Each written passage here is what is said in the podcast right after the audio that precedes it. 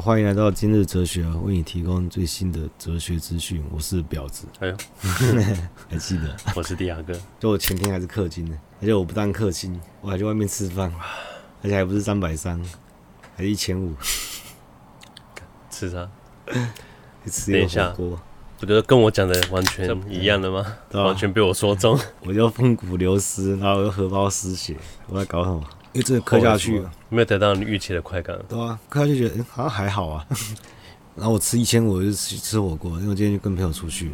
今天是我我们四个好朋友，从国中同学，那从国中到现在你就知道我们有多好。我们很少在那个通讯软体上面聊天，因为住很近就直接约出来了。现在也没有住很近啊，就现在平常也不太会见面了。那我们在社群上也是，大家也都是已读来已读去，不太讲话。然后约都是约，哎、欸，明天吃饭哦，十二点这样子，大家都已读，然后时间到大家就出现这样子。哇，超神话！而且这些废话也懒得跟你讲，不想跟你讲客套话。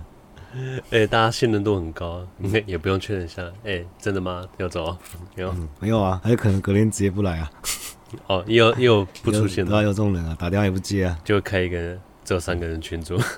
而且我跟其中一个里面有一个结婚的，我就后来我就看我跟他赖的对话，全部他单方面在讲话，我就发现他讲了一堆之后，我就打给他，然后跟他干话讲一讲，我就挂掉。过一阵子，他又是留一大串。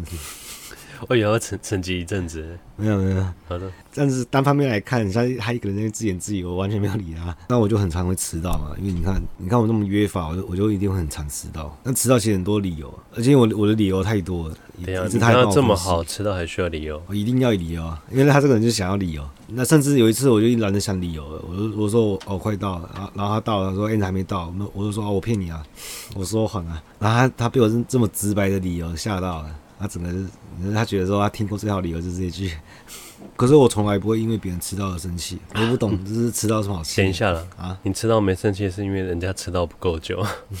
没有没有，我我可以我可以等人等很久，我等过三小时，可我也没生气。再也是我的回忆中很多人给我在睡觉，然后我朋友就冲进房门把我叫起床，你不是觉得这样很不合理吗？因为我朋友突破层层关卡，那个警卫要先帮他开门，进来我的家人要帮他开门。然后他还要冲进我房间把我叫起来，可是，在我的回忆里，我从来没有这样子对过别人。你都要杀到别人家？对啊，他叫我起床，我还想说我是太随便了，随便都有陌生人跑到我家把我叫起床。我们约出去就想说，因为通常都一个人都会先到，然后那个人就是他太早准准时到了，所以他每次都要等个半个小时以上，而他乐此不疲，我不知道什么。你现在是很喜欢常迟到的人嫌人家这太长太早到？没有，不是这意思，我没有嫌，好不好？刚那么早到，你明知道我会迟到的。第二，我也很难找理由，但是我有感觉到，如果我刚刚约，我没有迟到半小时，然后我输的感觉，就感觉我要找到了。但我今天是有理由的，我今天其实很早起，而且我是晚上睡不着，躺在床上躺到天亮，然后可能睡个两三小时我就醒来。醒来之后我就我就先传一下问他说，哎、欸，啊我们是要约哪边？然后讲完之后我就去准备嘛。结果出去的时候被我妈那个困住了，抓着我一直讲话，而且他讲话的地方又没有时钟，我看不到时间。然后不知不觉，然后过一阵子，他说要可能四十五分吧，然后弄一弄五分钟过去差不多吧，就回去看已经十一点多了，被我妈抓住，而且我看不到时间。再来是我这个心理预估时间又估错的，我觉得很。冤枉嘛！我我妈的锅说要我来背，不对啊，这理由完全搬不出来啊！啊，我我讲的没有，这不是理由吧？这是真相。我就跟他讲的，他说他是听过最烂理由这个，他宁愿他宁愿说，我宁愿你骗我，不要给我这种理由。我宁愿你说听了就火大，我跟你讲，听了就是你知道一股无名火就上来了。但但我觉得还好，因为我到的时候我还不是最后一个到的，还有一个人还在睡觉。不是，我说人家迟到怎样，我都没事。嗯。可是又是你跟我讲很烂的理由或者很拙劣的谎言，我就知道无名火。其实我完全可以接受，三小时什么都可以接受，我们不要跟我讲一些废话。因为还有人迟到，还是集火在另外一个，集火在另外一个身上，就好死不死他是寿星，就抵掉。哎、他是站着他今天有无敌。对，但是我发现他他是很会精算，很会精算朋友。你看，他用他的生日当他的那个防护罩。在坐车的时候，我就想说，哎、那、餐厅谁找的？等很久的朋友，就是他说他挑餐厅给那个给他看。按照惯例，我们都会请寿星吃饭嘛。就他今天带老婆来，然后什么意思？所以我老婆的份我们要出啊。他找了几个店丢给他选，叫他选最贵。然后我就开始没讲说，哎、欸，他又精算了嘛。讲到最后，他就说，然后那个老婆他他出了，到那个餐厅还是不放心，然后跑来说：“哎、欸，我点这个可以吗？嗯、点这个会太贵，什么东西？谁在问？那个寿星啊？他、啊、问谁啊？问我啊。然后点这个会不会太贵？我从来没有看过有人在点餐前拿拿手机，然后用开那个计算机一直在计算。你看这个多会精算啊！不是啊，人家你知道有家庭的。没有，他不是因为有家庭的关系，是因为我们今天要请他吃饭，是他到底想要在我们身上剥削多少而已。然后，我们到了之后，最后一个朋友才出现，而且他每次都是那种，他出场方式都是那个我们的那个事情都已经解决，然后他很像最后出场的那个警察。警察，哎，然后一副状况外，知道他刚刚发生什么事，然后我们讲的梗他完全听不懂，然后我们就聊天啊，然后就聊到说，哎，他他也知道我的状况嘛，然后他说，哎，好像给你一千万，你是不是就可以退休了？就照你物质欲这么低的话，然后我就说，嗯，应该是可以。他说，但是你如果你挣一千万就要过一辈子的话。那你还愿意跟我们出来吃这个饭吗？那我就说一千万偶尔聚餐是可以的，但是尽尽量不要带老婆。我们抽根烟，听个音乐。对啊，刚刚不是开场而已。对啊，开场嘛，听音乐。讲太多废话。听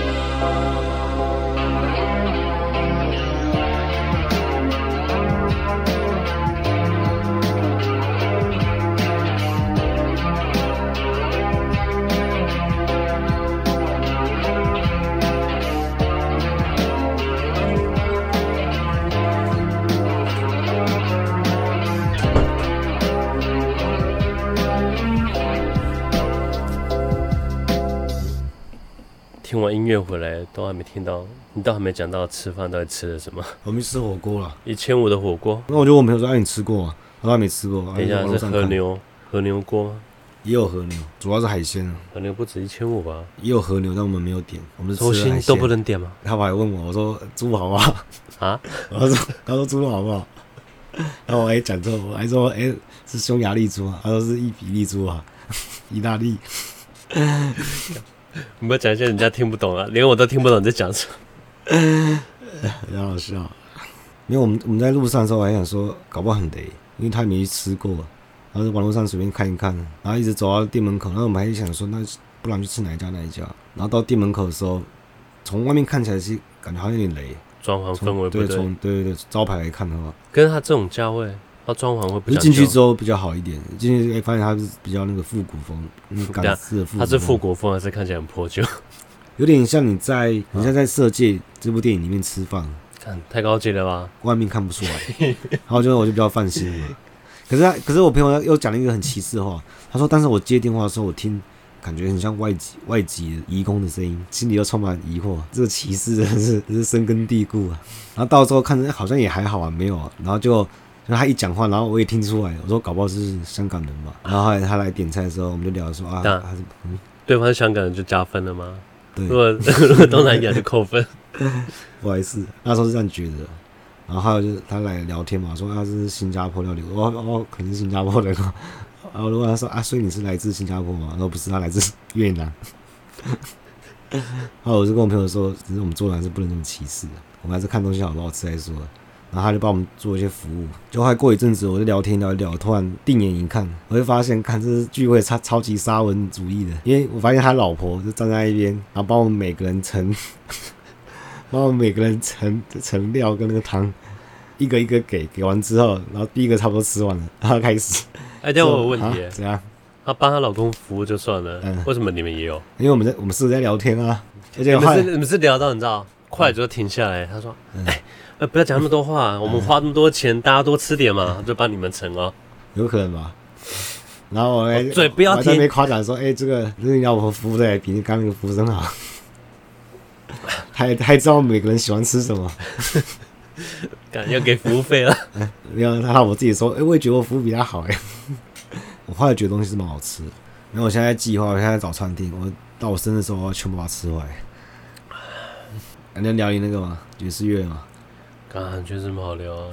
我本来就是带着看笑话式的心情去的。爵士乐你要办，它就重症纪念堂户外开放性空间，爵士乐开放性空间，户外搭个台子表演爵士乐。爵士乐不是在酒吧里面吗？对啊，它不是应该在个酒吧里，它要烘托整个气氛氛围。跟他相呼应，爵士就是一种一种风靡的，对啊，又很秋啊。去现场你在这边排队，这边盖章，我说我靠，这什么个东西？到他完全搞错，他完全不懂爵士的东西，反正看笑话，而去开场他妈也真的是是笑话。嗯嗯嗯，可还是有惊喜啊！中间出现一个离手信乐团啊，其实他他表演不太像爵士乐，其实我只是听，嗯，是爵士乐，只是他太热情了，你像森巴那样热情。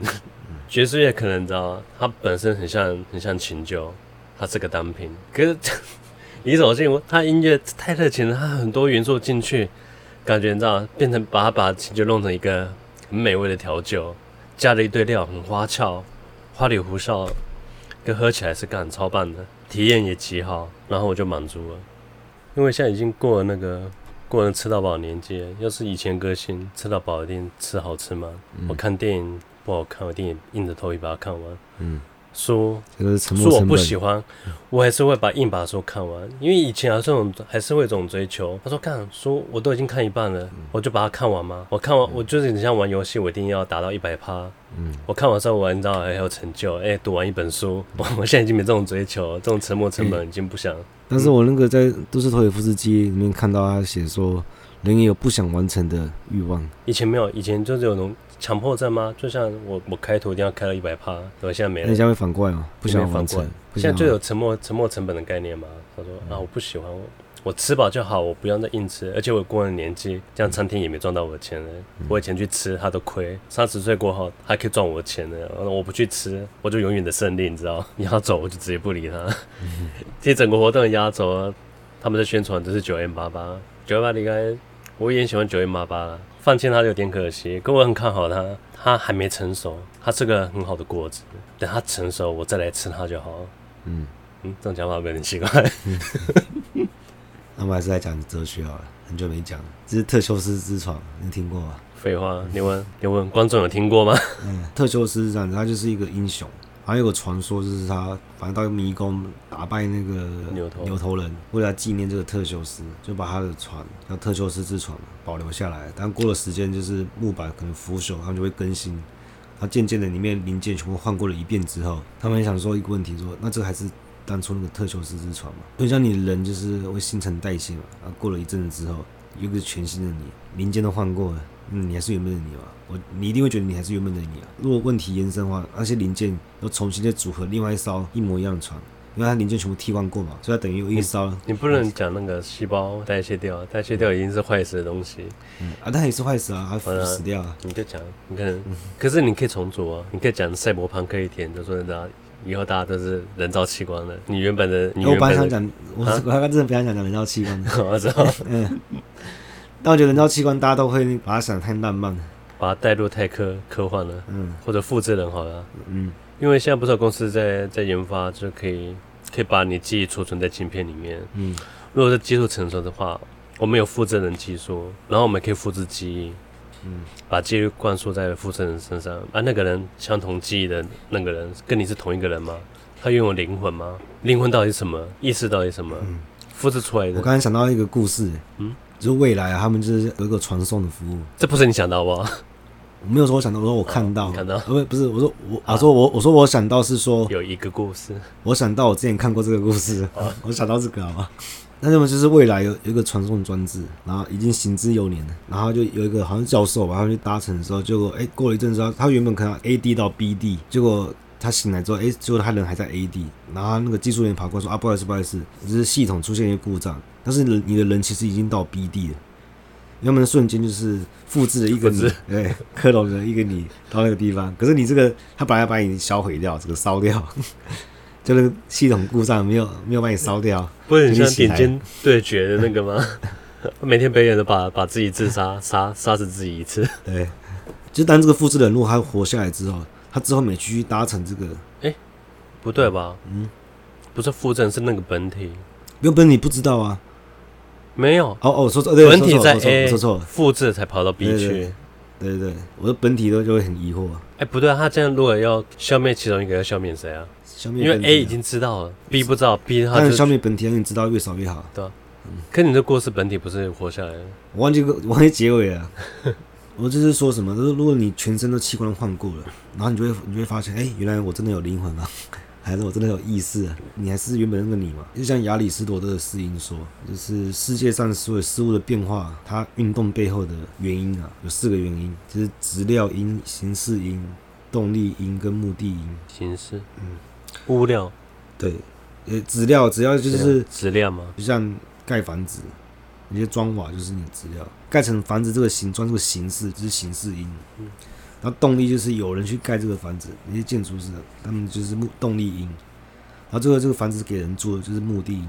根本就会发现，质料因它并不是事物的本质，因为你可以把它盖成房子，但是你一样的材料可能拿去盖成码头或什么的，它可以形成不一样。所以质料并不是组成的原因啊，但形式因就是因为它。那我刚刚有个问题，这样，我刚刚不说，如果记忆可以储存在镜片里面，嗯，我今天死掉的话。我把这晶片放在电脑里面，我的电脑，我的预设电脑里面存活，这样我还算活着吗？因为以这种解释说，我精神还存在，嗯，精神存在代表精神跟灵魂是是等号的，嗯，我只要精神存在，我就是活着，嗯，对，所以我的资料音变成什么，变成电脑我无所谓，就是有形具象的东西，它并不是事物的本质啊，反而是抽象无形的才是。所以你如果真变成一个晶片，它的形式跟目的是一样的。所以你还是存在，你是因为什么物质跟动力组成的，并不重要。根据亚里士多德这样讲，他觉得本质不变，它起同一性也没有真正被改变嘛。特修斯之船就是它的目的跟形式是一样的，所以他认为那还那还是那艘船啊？不是啊，这故事不是结尾说旧的零件拆掉，嗯，要组成一个。后来霍布斯又提出这个问题，要要组起来啊？谁才是？没有照那个亚里士多德的讲法，就是重新用零件组起来，那也就不是。因为它的形式跟目的并不一样。嗯，原本那一台才有符合纪念的这个形式跟目的。哎、欸，我觉得你这样讲，观众没有听得很清楚。没有听得很清楚。哎，哎，你可以想到这个是那个量子力学的拳头原理，这是我们。同类的粒子之间本质是不可区分的，就是你你这个粒子被另外一个粒子替代掉了，完全没有影响。你举这例子还是在物质层面啊？怎么来判断？我们就看不具时空连续性。那我们用特修斯船的例子来来讲好了。另外一台特修斯之船，它不具时空连续性啊，所以所以它代表它它其实不存在。以他的观点的话，复制人出来那个复制人，他不能代表你。对，不能代表你。嗯，要是他把你杀掉的话，他可以可以继承你吗？他有继承权吗？没有没有，他不能取代你，他就是跟那个一样。所以，他就是全新的另外一个个体。赫拉克利特就这样认为，这个特修斯之船它存在的时候，它同时就存在两种形式，一个是具体的特修斯之船，另外一个是抽象的特修斯之船。你们只是后来用零件重新组合一个抽象的特修斯船，这两个原本就存在的。下一秒之后的特修斯船也是也是全新的，没有谁复制谁，还是就是它的一切皆流。我先讲我自己的观点。好啊，像我觉得复制的那个例子，复制出来一模一样，我觉得他跟我有相同记忆。他今天把我杀掉，我觉得他他就是我，他分分裂出来，他就是两个我，我们是一模一样的，所以我会承认他。他把我杀掉，我也承认他，他就是我，我的延续，就跟你的传送门一样。A 点的那个教授传到 B 点去，可 A 点的这个被消灭掉，可他自己没有意识到。可 B 点是继承它意识，继续当成它存在，就是没有高低之分，或没有本体跟复制之分。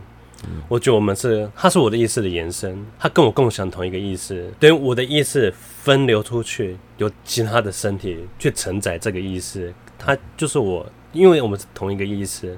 嗯，如果今天可能复制一百个身体，我意思就是分流到一百个身体里面去，我就变跟蚂蚁差不多。这个概念，然后就很奇怪。你看有些 BOSS 魔王，哎，例如说还有很多个区组成的，用区组成身体，不会有一只区跟另一只区说：“哎，你知道我们在干嘛吗？”嗯，哎，交换前面攻击还是后面攻击啊？都让我活着意义是什么？有一个共生意识，然后他下达命令，但不知道目的是什么。如果有一个意识变成群体的话，那那些分流出去的意的个体就是没有意没有意义的，你知道？嗯。它就变成你你自我的一个延伸，身体的延伸，个体的延伸。嗯，哎，这样讲，这样讲，他们都没有人权吗？因为意识都存在嘛。你你只是你知道，嗯，你们要服务更载具，你要服务一个更高的意识。哎，我有个问题，嗯。如果我们都是共享同一个意思，要是有个意思他叛变的话，他算什么？非我族类，他就不是，他就被我排除掉吗？如果排除掉，他就像癌细胞一样。对，就癌细胞。嗯，他会扩散给别人，就开始散播有毒思想。哎、嗯欸，嗯，我觉得群体是个很危险的东西。就算我们有技术可以可以复制出无限个个体啊，这个技术如果被承认的话，政府它只能承认一个个体，它不能承认身份啊，它只能赋予一个个体一个身份。那我们等于在奴役那些复制人。社会会怎么运用？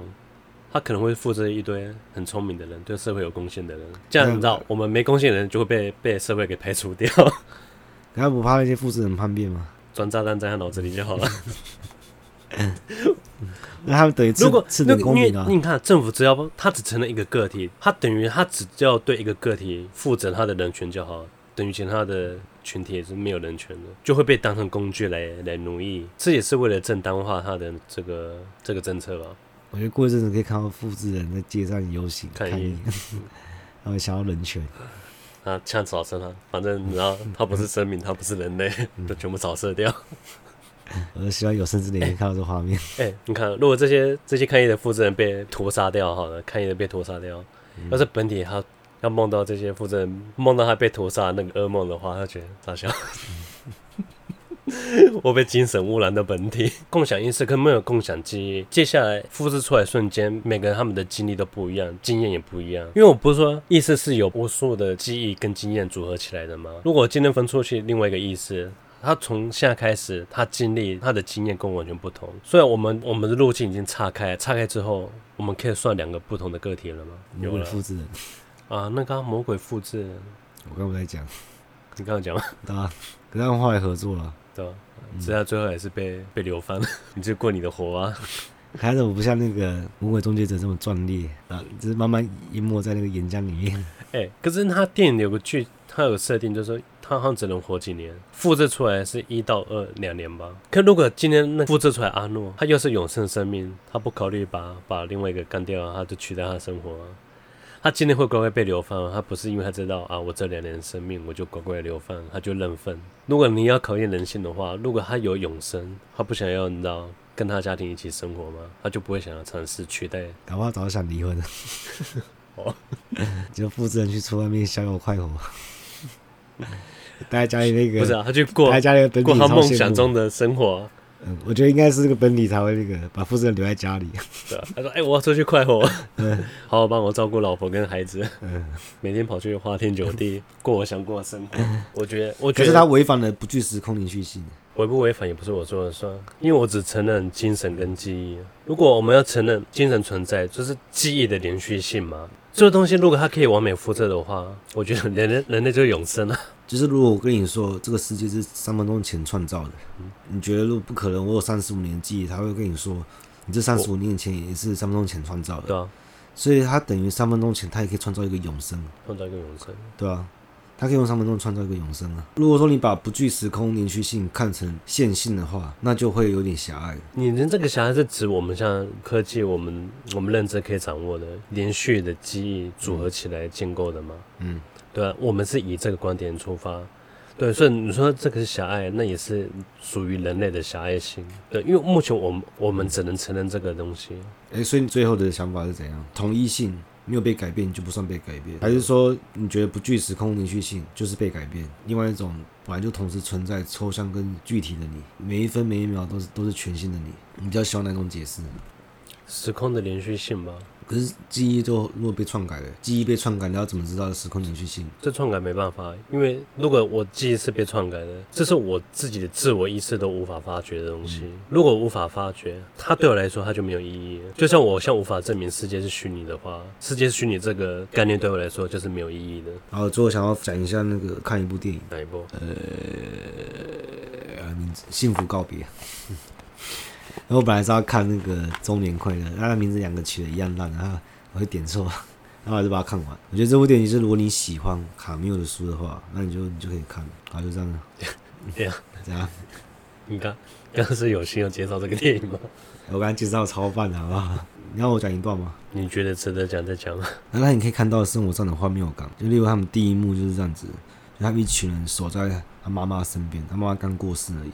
人家妈妈离癌，然后全家哭的抱成一团，然后这时候就电话打进来了，然后你看这个时刻谁有心情去接电话？电话就很自然转入那个转到打录机，那打录机是扩音嘛？有听到一个人可能是远方的朋友吧，打来关心他，啊，听说你病得很重啊，这样的，然后打给他妈。